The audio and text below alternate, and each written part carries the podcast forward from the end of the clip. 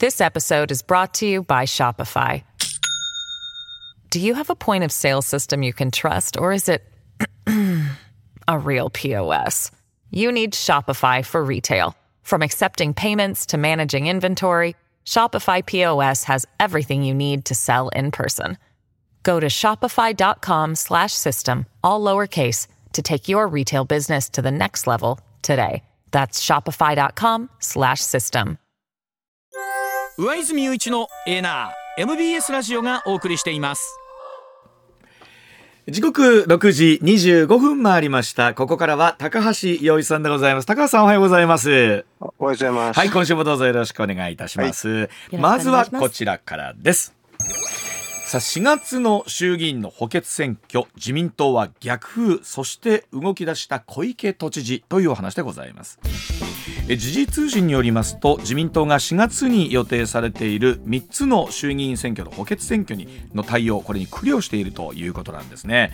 派閥の政治資金パーティーをめぐる事件を受けて逆風が必至と見られている中ということだそうなんですがさあその中で長崎3区か東京15区では候補者擁立を見送る不選廃論もお浮上しているということでございますが、ではそのあたりまずは補選の内容ちょっと西村さん整理してもらいましょうか。補欠選挙についてです。4月に予定されている衆議院の補欠選挙は4月28日に投開票が行われます、はい。3つの選挙区ありまして、うん。1つ目は裏金問題で谷川弥一氏が議員辞職した長崎3区、はい。2つ目は東京都江東区長選をめぐる公職選挙法違反事件で柿沢水戸被告が辞職した東京15区、はい。そして3つ目が細田前衆議院議長の死去によりえー行われます島根1区。ということなんですね。さあこのあたりなんですが高橋さんどんな風にご覧になってますか？あこれあれですね、この3つ、あのどうどうなるかっていうのが、まあ、解散総選挙とかそういうのに非常に関係しますね。うんはい、うん、これ不先輩というのは自先輩っていうのはね、ええ。ちょっと、あれ、あれあまりに逆なんでしょうね、やっぱりね。あの、もともとは長崎ではそんなにあれですよね、あの、ほ保守系ですからね。たたうん、と東京はさすがにでも中国っていうのは結構きつくてですね、うん。自民党が2人続けて逮捕されちゃったんですよね。はい。これはだからちょっときついんじゃないですかね。えーとはいえ長崎は不先輩というと、というあの保守確かにおっしゃるように強いところですからええ。これどどういうふうな見立てなんでしょうね。でも4月ですからそんなゆっくりもしてられないでしょ？もうそろそろ動かないとダメですよね。ええ。これええ。どうですかね高橋さんそのどどちらかは立てるけどうん。どちらかは出さないああだからまああの無所属で立ってねその後自民党入れるかもしれないしね。あそうそう。まあそれはそれはそういう手はたくさんありますからね。でも有権者の方はどうなんでしょうね、うん。無所属っつってもあんた最後はどっかで終わったでしょ。自民党入るんだろうみたいな。まああのそうそうそう。推推薦するとかね。ああはいーはい。でも、ええ。なんとか自民党職を、はとい消してということなんですが、であのやはりどうですか？ここの結果を見てさあその総選挙のタイミングをどうするのか。そうですよね。うんまああのうんとまあ。多分多分ね、ちょっと勝てば、いうんえっ、と、岸田さんをすぎ、あのね、すげ替えてね、はいあの、首変えてね、はいえっ、と、この国会の会期末、6月ぐらいにやるっていうのが多分一番自民党としては狙ってるんじゃないですかね。はあで、えーそのためにはでも出さないことにはその風も読めないところありますよね候補者もね。うんそうですね。ん。だからうん、だえっ、と、多分でまあなんか、あれですね、2つぐらいは出すんじゃないかなって気があー。気ますかね。あの、3つのうち1つって、それはあの、細田さんのところは絶対に友合合戦ですからね、あこれ間違いなく勝て勝てますよ、これ。はいはい勝てますけれどはいはい。ね、そこを出さないでっていうのは、ちょっと、うんないと思いますけどね。で。ね。え。でそんな中で先週も少しお話になりましたがここに来てまた小池都知事のですね 動きがこうえ出てきて高橋さんその笑いは本当に。だってもう普段何もしなくてこういう時しか出てこない。そうなんですか。こういう時しかいやあの2月の頭でしたっけ？東京は豊洲の千客万来というね説でそうこちらに小池さんがえ出たというのがこれまた話題になってるそうなんですね。それはそうですよね。いあの東京の人だったらみんな知ってますけどね。はい豊豊洲なんて危険だ安心じゃないって言うと散々言いまくった人ですよね。それでまああの千客万来もですねちょっと開業が遅れたりしたんでね。そうですね俺のシャーシャーとねど真ん中でテープカットするのとか笑っちゃいましたよ。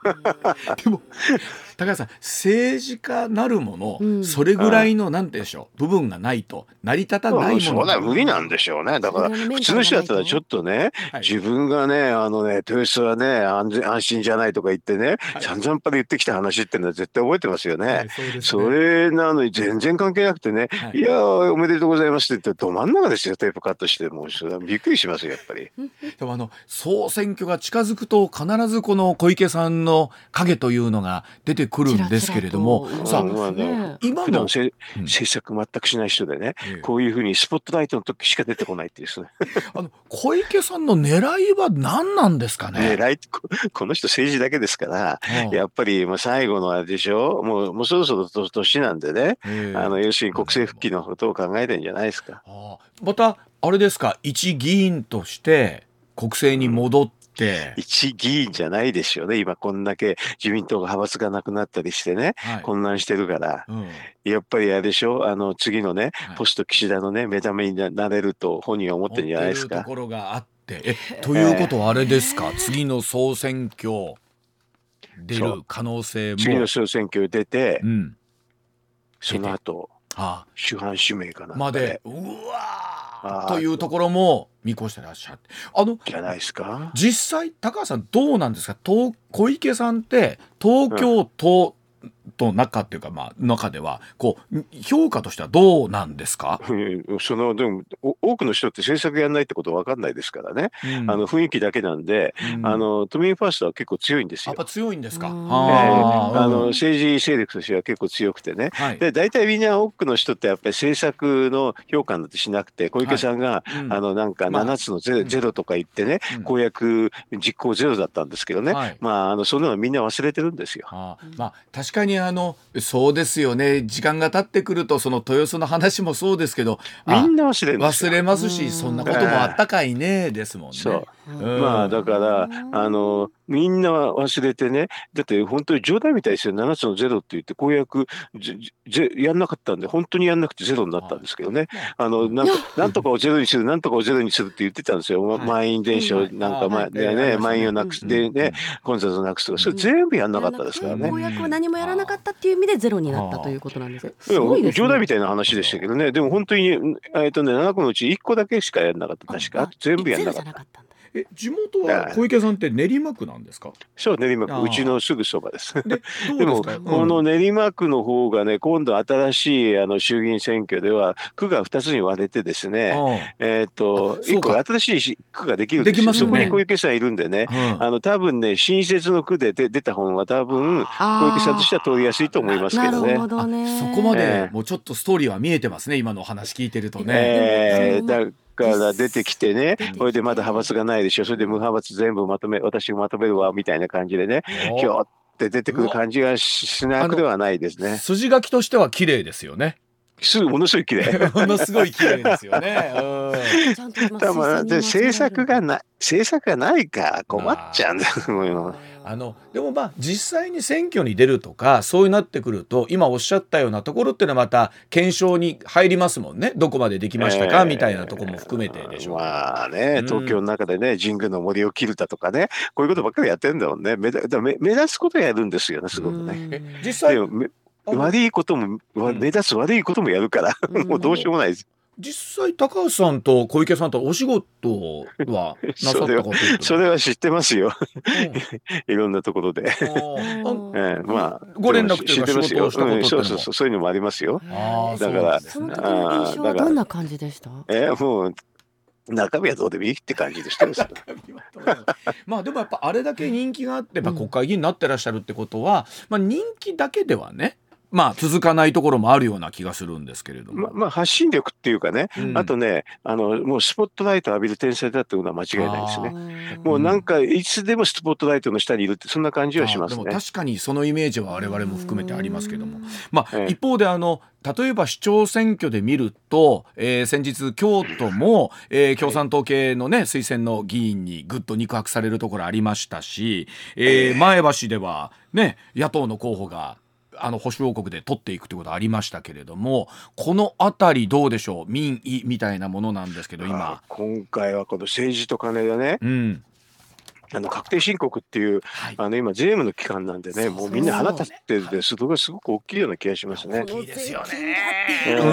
だってあのなんか裏金ばれて、うん。政治資金収支報告書を修正したらあの非課税だなんてちょっとわけわかんないですよね。普通の普通の人は裏金ばれたら脱税でおしまいですよね。そうですよねえ本当ですよ。で追徴もされてっていうところでしょ？そうですよ。はいそうですよ。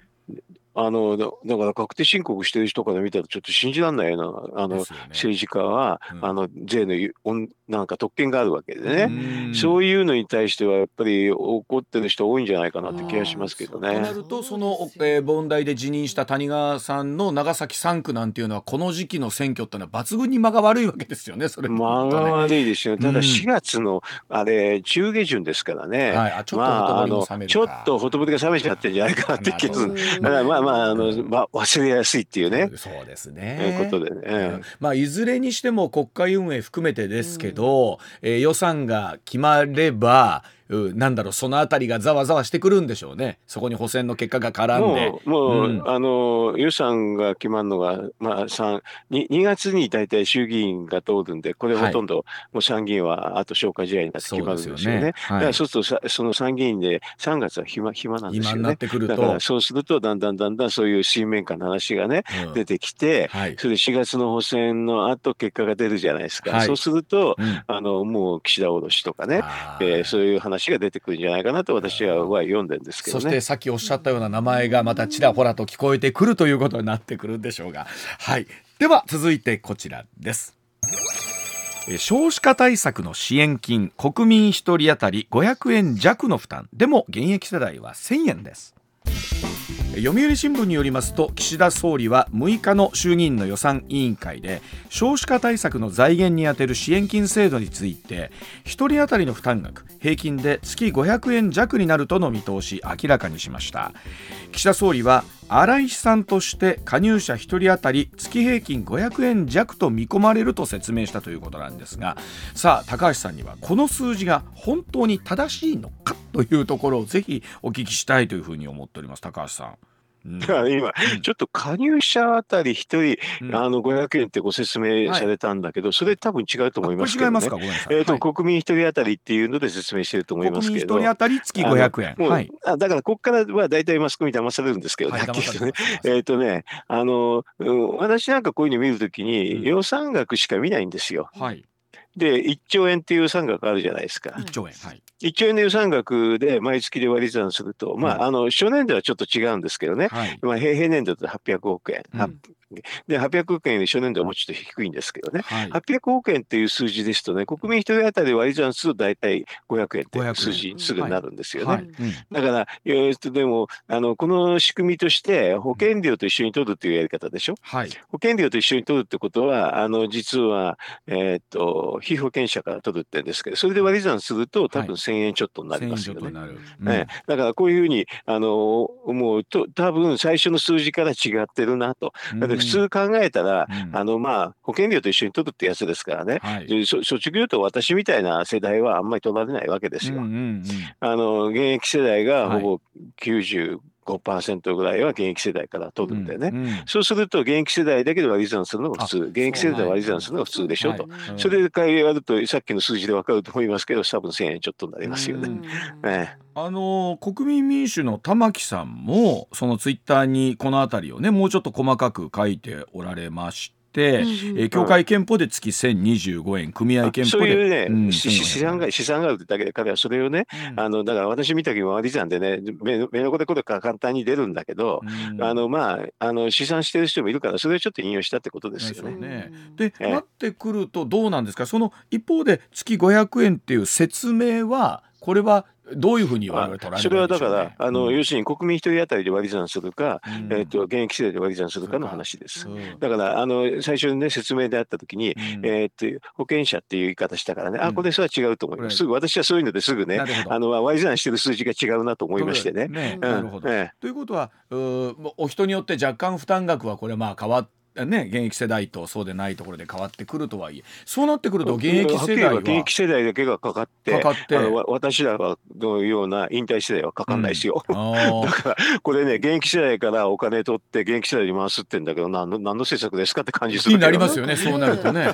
苦しくなってなんか ややこしいですよね。うんいやややこしいでしょ、うん。こんなんだったら取らないでくれってんで終わっちゃうんじゃないですか。そうですよね、うん。それそれでも。そういうそういううん。は、そういうあんまいい政策じゃないですよねこれね。うん。それこそ高橋さんおっしゃるようにその1兆円というところをどう捻出するかってなった時にそこまでして取んなきゃなんないのか聴取しなきゃなんないのか。え一応私もね、あのなんかね文句だけ言っててもあれだから、うん。あの文句だけ言う人って多いけれどねやっぱり大変を言った方がいいと思うんで言いますけれど、うん。これ将来世代しあの少子化って将来世代のためだってことになるわけでしょ？うん。はい。よだからねこういう時にはあの将来投資として考えると国債でずっと泳ぐんですよ。国債出して。はい。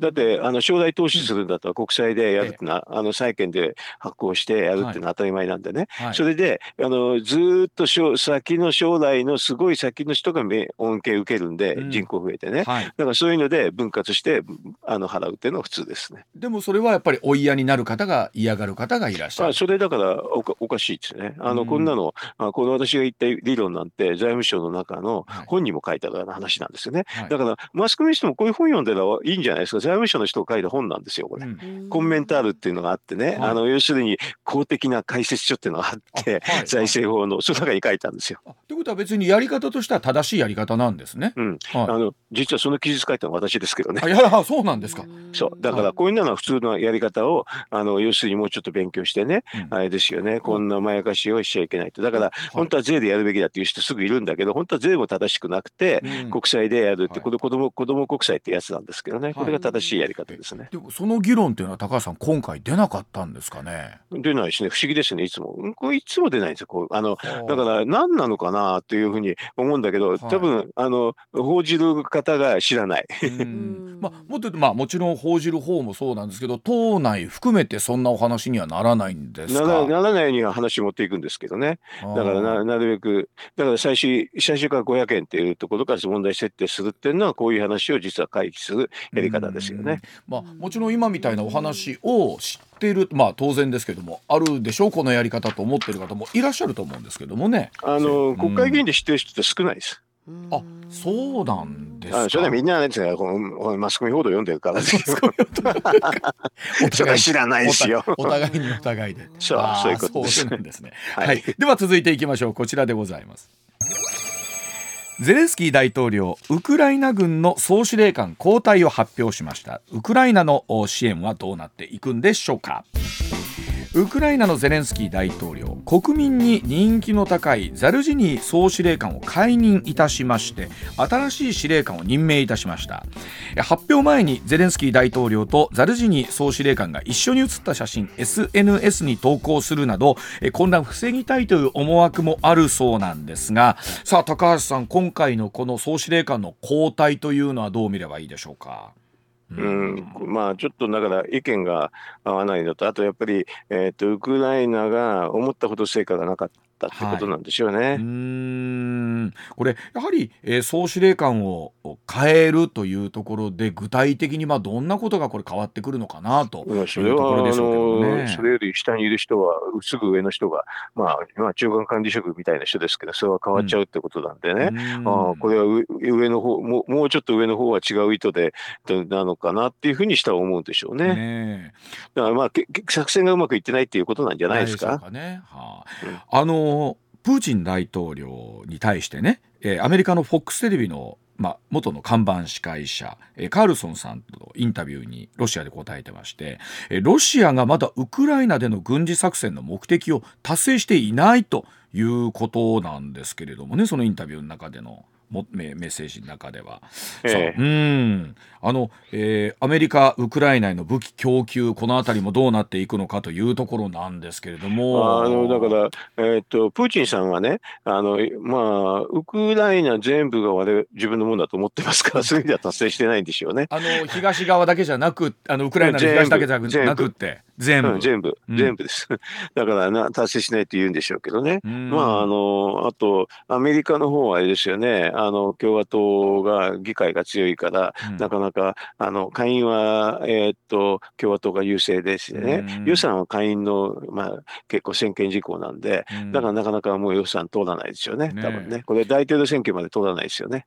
あの日本とウクライナの経済復興推進会議っていうのが来週あるんですけれども結構はい。そこでかなりの金額が日本から拠出されるんじゃないかというところありますけれどこれはこんな時にやってね、アメリカが出さないでしょ？はい。で、ヨーロッパは EU がちょこっと、ちょこっとっていうか、えっ、と、8兆円って数字大きいんだけど、はい。でもあれは4年分、4年だから、1年で分けると2兆円なんですよね。はい。だから、うん。あのそれでウクライナの予算を見ると、うん。えっ、と、税収が半分ぐらいで、そこは全部軍事費に当てると。はい。それで、後のところの社会保障費とかそういうのは全部支援でやってもらいたいって言ってるんですよね。うん。それが6兆円ぐらいあるのか6兆円な。だから、あと4兆円足んないんですよね。うんだからそれ誰が出すかって話に最後になって、そうするとの あのアメリカは出さない、EU はあのちょこっと2兆円出します。はいそうすると残りが日本に来そうだなっていうふうに私はちょっと心配してるんです。ということはその4兆円丸々ですか？いや、わかんないです。だからこういうふうな計算ができるから心配してるんへでー、本当にこういうのでいいんですかっていうことをちょっと、あの、いろんな人に言ってるだけです。これはもちろん支援をしなきゃなんないというところと、うん、その支援って4兆円ですからね。4兆円ちょっとす数字が半端じゃないですよね。よ E- ね EU の2倍出せってんだ、それは苦しいでしょう、もう。これはどうこの辺りっていうのはど折衝の中でこれ高橋さんどうなっていくんでしょういやこれはね。あのね、岸田さんが、あの、アメリカに今度、あ卒業旅行にしたうん4月に行くじゃないですか。行きますねあん時にかん気安くね、うん出しますなんて言ったら困るなと思って言ってるんですよ。本当ですね。なんとあかどうしたらアメリカにしてみるとああよくよよく出してくれたと。うんそれはだからアメリカに呼んでね、あの他人のどふふふんどしでね、っていう形でね、それで岸田さんなんか喜んで言ってね、うん言っちゃうかもしれないし、議会でね。でもいアメリカ議会で演説だって、あんた誰も岸田さんなんて誰も知らないんですよ。で、何のために呼んでるかっていうのをちょっと考えろって話ですよね。でとなってくるとアメリカはそれ込みで込みで読んでそれはそうでしょ。だから俺がやったっていうふうに言えるしね。これで岸田さんはね、はいあれでしょ、これで延命できるかと思って、だからアメリカにひょこひょこ行くんだよ。This episode is brought to you by Shopify. Do you have a point of sale system you can trust, or is it a real POS? You need Shopify for retail. From accepting payments to managing inventory, Shopify POS has everything you need to sell in person.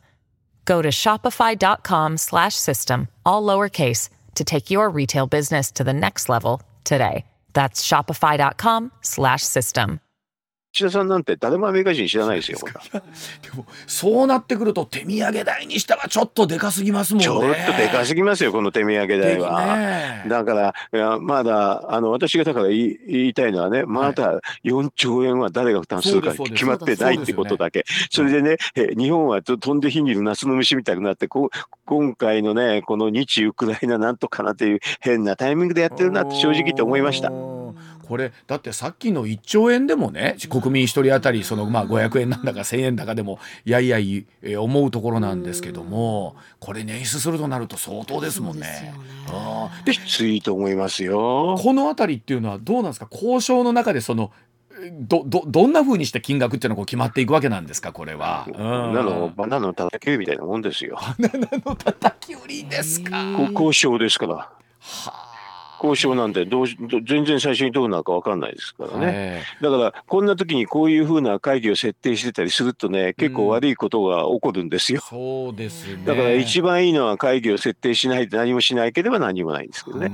だから今回のこの日ウクライナ、えー、と会議っていうのとか、あと4月のアメリカへの岸田さんの訪米で議会演説、なん。かこんなの設定するとね、本当よからぬことを私なんか想像しちゃいますよ。ええつまり、まあ、高橋さんがおっしゃるよからぬところになってくれりゃいいんですけれども、今あ確かに。よからぬことっていう意味は、あの変に日本がおおおうん。あの負担しちゃってねはい、気安くいっちゃうっていうのはよからぬこことね。だからこんなへ変なあのねスケジュール設定するのはまずいと私は思いますけど。あー。まあ、あのそれで言うと今日本の場合ってねそれこそ能登半島の復興とかというとこ含めてもうちょっとそっちに出すんだったらこっちもっていう感情的なところもありますもんね。島はね、うん。あのこの番組で言いましたけどね、補正予算作んなかったんですからね、はい信じられないですよねねあの今まで全部作ってるのに、補正予算、日本の方の補正予算は作再開復旧補正予算は作らないでね、うんこれ、海外でやるのかって、ちょっと順番違うと思いますよそうです。ね理屈がね通らないとかありますもんね。これそれで言うと高橋さん、えっとロシアウクライナっていうのはちょんとと2年になりますけれどもね。はいこれはどこに向かって進んでいくんでしょうね。わからないですけど、トランプになったら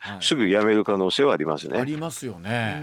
トランプになってすぐ辞めるんですけど、今の現状固定で辞めるんで、はいそれであとはあの復興は日本と EU でっていうふうにトランプは言いそうですよね。ででそして卒業旅行でじゃあ私どもでやりますって言うとなんだか美味しいとこだけをなんか取られちゃうみたいな感じですもんねお金のね。そうですね。だからこういう時にね、アメリカ議会の演説なんてね、設定するっていうのは、もうススケジュール上問題だっていうのは言いたいことですね。そのあたりをぜひ我々も見ておかなければならないと思いますがでは続いて見ておかなければならないこちらでございますえ自民党の二階元幹事長ですが3年間で書籍代3500万円というお話でございます。二階議員の書籍代をめぐって立憲民主党の藤岡衆議院議員が8日の予算委員会で取り上げまして二階議員が代表を務める政治団体3年間でおよそ3500万円の書籍代を支出していたと、まあ、指摘をいたしました。二階氏については首都公開の必要がない政策活動費を3年間でおよそ50億円支出しているということも出ているわけなんですがさあ今回のニュース高橋さんどう見ればいいでしょうか？まあ、これはね、よくあるパターンなんですけどね。はいあの政治家が、まあ、あのいろいろとあの講演会の中ではいいろんな人を呼んで、うん人を呼んだ時にその人の著著作本を配るっていうのが、まあまああるんですけどね。ど多分それだと思いますよ。ということは結構議員の方というのは本買われるんですね。基本か、だからねこ、ここれに限らず、うんあのうんとこの今回の政治資金収支報告書で、うん入りの方の数字はみんな直したんですけどね。はいで、出の方の数字見ると、書籍代って結構多いです。はい、うんまあそれだけその講演等々で配る用も含めてたくさんあるということなんでしょうけどもそうでしょうね、おそらくね。うんだから講演、だからこれ、実は書籍リスト出したらすぐ分かって、どういう人を呼んで、どの人の本を配ったかっていうのは結構分かりますけどね。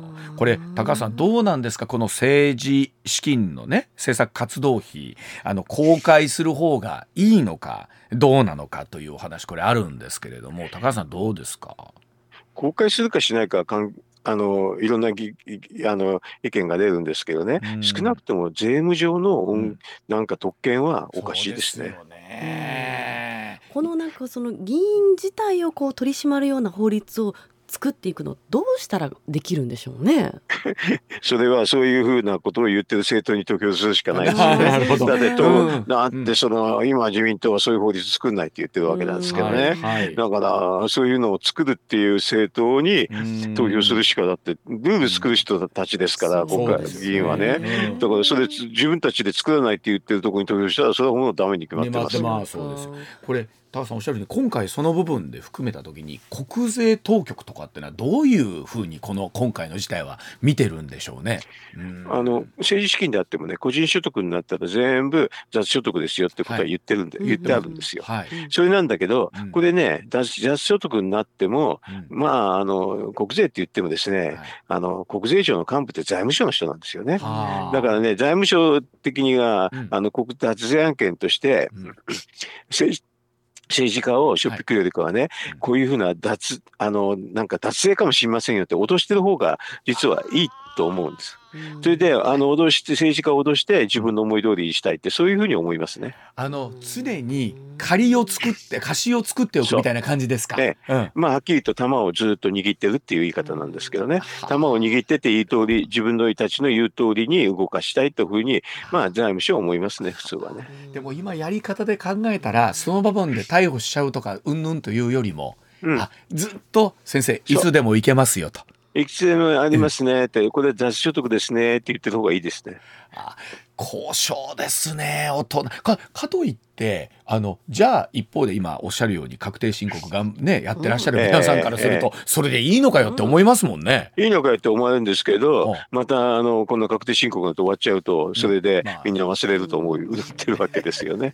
これどうなんですか？今回のねあの一連の動きの中でさ高橋さんいろいろと、えー例えば連座制に対しても変えていきゃ方がいいんじゃないかとか、えー政策活動費とうん見せた方がいいんじゃないかありますがあのそうでないあそれを言ってる政党に至ってこれは自助努力っていうのはかといってできるのかっていうのはすごいもんね、うん。過去の歴史見ると、うん。あのこの手の話って何回も同じようなことを言ってて、はい。だからその度に元に戻ってるんで、うん。まあ自助努力は難しいですよね。難しいですよね。うん。これ例えば高橋さん海外とかの場合っていうのはどういうふうにしてその政治、一つの割り切りはね、うん。あの全部あの、うん公開するか、はい。税金払うかってんで割り切って、はい。お金集めるのは別に全然構わないと。はい、という、いう割り切りが一つ、一つ、はい、うん、あともう一個は全部国抱えでやって、はい、やるかやり方っていうのもありますね。国いろいろなが全、部抱えるうん。いやあのせ例えば政党助成金で全部払うとかいうのはありますよね。うん、まあ実際ど政党助成金ありどっますもんね。ちかで、うん。だから今は日本は両方で両方ですね。あなんですけどね、まあ、はい。政党助成金なくしてね、いくら金集めてもいいよ、その会全部、あうん。のどっか集まったか、どこに支出していくか明らかにしてっていうのがうん。一つの考え方で、あともう一個は、、うんまあ、あのえ国会とかあんまりいらないけれど、うん。あの全部政党助成金で丸がかりしますっていうのはもううん。両極端ですけど、うん。両二つの考え方がありますね。はいでその法律自体をたつ作る場合にこう、えー自分たちの都合のいいようにならないように作っていくっていうのはどういうふうな仕組みだとそれは法律が出た、た段階で、それを法律をきちんと読んで、うんあれですね、こういうふうに抜け穴があるってことを野党がきちんと指摘するしかないですね。で結局野党の方もてめえの腹も探られたくないも少なからずあって。まあ、あと、だから野党に、であとだからマスコミなんですよ。だから、ま、もうちょっとマスコミが法律きちんと読んでね、ここには抜け穴あるって言えばね、はい。いいのにね、それが言えないんですよね。言えない。ちゃんと我々もだからそこをちゃんと、えー細かいところをチェック勉強しなきゃいけないということまあ、細かいところチェックできないでしょ。だからここが大最大の問題かもしれないです。あの今すごく薄く注意を受けているというのがすごくよくわかるんですけど、まあでも確かにそのあたりっていうのは法律の細かい運用面までっていうとねどこまで政治家自身は作る方は分かって作ってるわけですかやっぱりあここ抜けられる分かってない分かってない人は結構多いけれど、まあ、あの一人ぐらい分かると、ああいう人はこうやってうまく抜けていこうと思うんでしょうね。ね、なるほど。わかりました。じゃあ、お知らせ挟んで、えーさらにお話伺ってまいります。さあ、時刻6時57分回っています。続いてこちらでございます。中国証券局のトップの退任、更迭という見方もあるそうです。中国国営の新華社通信なんですが中国証券監督管理委員会トップが退任をいたしまして後任に上海市共産党委員会の副書記が就任する人事報じました昨年以降ですね上海や深センの株式市場やは不動産不況などの影響で株価の下落傾向強まっていてトップの退任は事実上更迭されたとの見方が出ているということなんですが、まあ、先週も高橋さんにこの中国経済のお話をお聞きしましたけれどもあのまず証券会というのが中国にもあるんですね。あこれはな,、うん。ん、ちゃってなんちゃってですか？日本のあの株式とか全く違いますから。これなんかあのやっぱり報道でね、はい。普通と株式市場と同じようなのが合うというふうにという前提でみんな喋るんで全くそれは違います。はどどんどう違うんですか？わかりやすく言うと。だって日本の株式ってはい株式を持ったら一応企業のはい、あの所有権を持つことになるじゃなですか。すかね？はい。中国はならないですよ。あ中じゃあその株はだからどうなんですか？経営陣も送れないしね、全然ダメな何の意味もないですよ。でもともと中国っていうのは共産党委員会を作れっていうのがあって、はいはいあの会社のだからあの取締役会いうか共産党委員会のが偉いですから。あ取締役会よりも共産党委員会の方が偉いわけですか。そうだからそんなもんは。上にあるんだ。そうそうそうですね。それなぜかっていうとね、共産主義っていうのはね、生産手段の国有っていうのが大前提になってるんで、は生産手段っていうのは企業なんですけどね、はい。そのそれが国有が大前提になってて、それでまあ、なし崩し的にだんだんだんだん、あのちょっと資本主義的なね、うん。要素をちょっと入れちゃったんだけど、そのやっぱりこ根本的な性格は治ってないんですよ。はあだから共産党委員会作れって言って、だからあ中国の IT 企業がなんかでも、はい共産党委員会が中にあるなんて、ちょっと冗談みたいな話ですよ。はあということは実質はそこがということなんですね。全くそうです。はいじゃあそのあたりのお話7時の時報の後さらにお伺いしてまいります。じゃあ高橋さん今そのお話伺ってると例えばほら株主が集まってね何か訴訟するとかいろいろあるじゃないですかこそうんなんかのはありえない。ありえないわけなんですね。って株主じゃない。株主じゃない。じゃあその株持ってるメリットってどこにあるん？だったら値上がりするってそれだ値けです上がりするってだけで今回そのおトップが退任をしたっていうのはじゃあこのニュースはどういうふうに我々は捉えればいいんですかね？なんかだからなんちゃって株式市場で、はい。あなんか習近平の方がね株価はなんとかしろって言ったのにうまくできなかったってこう更迭されたってことですよ。更新されたという。で変わったからといってじゃあ何かが変わるのかだっていうと。次に来る人は共産党委員会の人でしょ。はい。もうだからさイエスマンでさなんか今度ひょっとしたらね株価なんとかしろって言われたらね、はい。市場をやめたりね、うん。統計を全部改ざんしたりすするしかねないですよ。でもすごいですねそれでうん回っていくっていうのが回って回っているんだ。回っていか回っていない全然いかないですよ。いかないんだけど、うんだからあのどっかにまあ多分矛盾が出るんでしょうけどね。ね。こんなんだからあの共産主義で株式市場なんてほとんど冗談ですよ。ね、あのでもおっしゃってるようにこれだけ今もうとんでもない数の不良債権抱えていてうんぬんとなって当然おっしゃったようにそこに貸し付けていた人たちがもう焦げついて焦げついてっていう世界でどういうふうに？あのね、うんこのね、さっき生産手段って言いましたけど、はい生産手段っていうのは企業とはい実は土地なんですよね。はいだから土地も国有なんですよ。国有だからと国有だからあの不動産売買って実はね仮想なんですよ。だってできないもん。はい国がだからなんかデリバティブスっていうかね、うんあのすごくねもうふなんていうかなあのもうバブルになりやすいような不動産取引なんですよ。不動産じゃ本当の不動産取引じゃないですから。あのなんかその上のふわっとしたところをみんなが権利をこううんそう。うん売り買い売り買いしてんだ。売り買いしてだからそんなとこだから、はい。あの簡単に不良債権なんかできちゃいますよね。はあ。もともと仕組みがそうなってるわけですよね。そうそう。だからね不動産取引じゃない。不動産持ってる人なんていないんですから中国で。土地を持。ってるという土地土地を使える権利をこうなんか売買使用権みたいな話なんで、うん。あのだからすごくバブリーになるんですよね。はあ。だからそれがもう積もり積もって大変になっちゃって今、はあ。の、G、GDP 比20 200% 200%っていう不良債権になってあ日本で大変だって言ったのが20%ですからね、はあ。その10倍ですからとてもじゃないけども処理できるような状況にはなってないですね。で一方でその中国からのお金が例えば日本国内のね土地とか不動産の買収にみたいなところがあって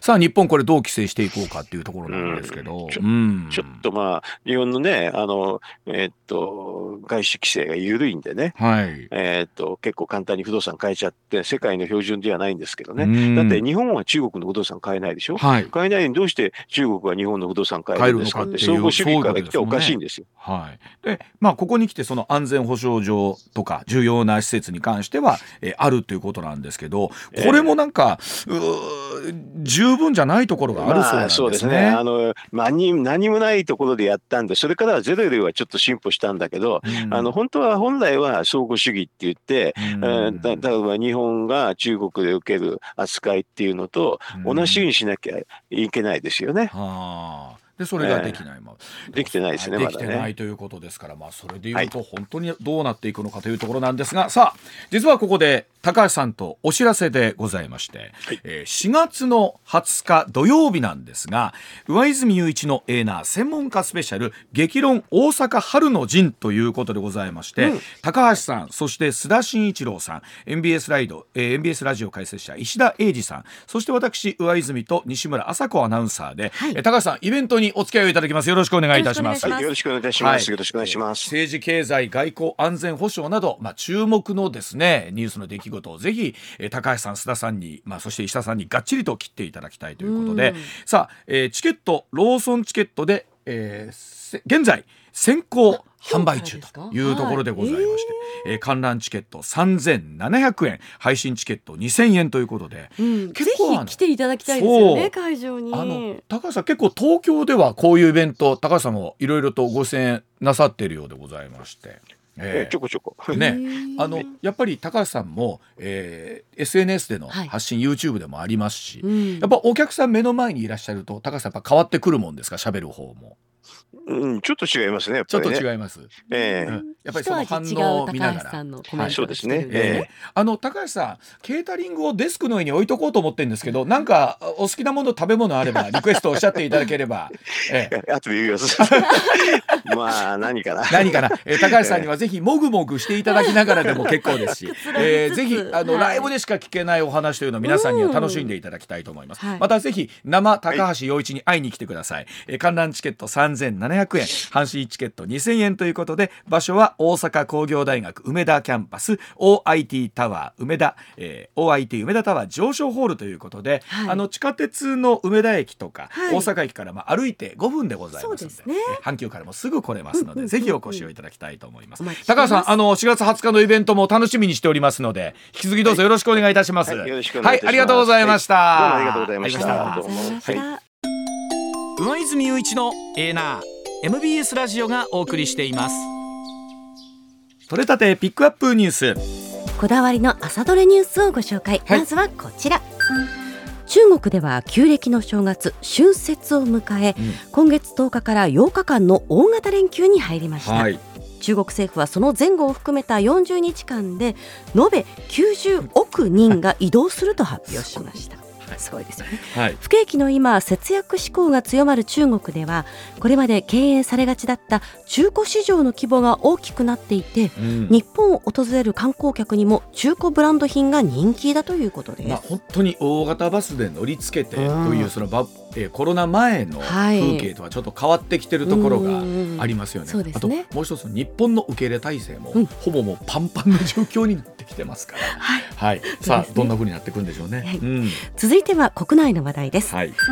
立憲民主党の岡田幹事長は昨日放送の BS テレ東の番組で次期衆院選に向けた国民民主党との関係に関しうんもう一回大きな塊を目指したい。はい。連合も一本で応援しやすくなると述べ合流を目指す考えを示しました、まあ、国民民主党もですねどちらかというと政策で若干こう自民党によるようなところもあって、はい。それで、えー前原さんの党とこう分裂するという形になったんですが、はい。さあ今度はまた立憲民主党と組んでうん。大型野党としてまあどうでしょうこの野党もどっかで一枚岩になっていくところも必要なんでしょうけれどもね。うんこれもどうなっていくんでしょうね。はい、続いても国内の話題です。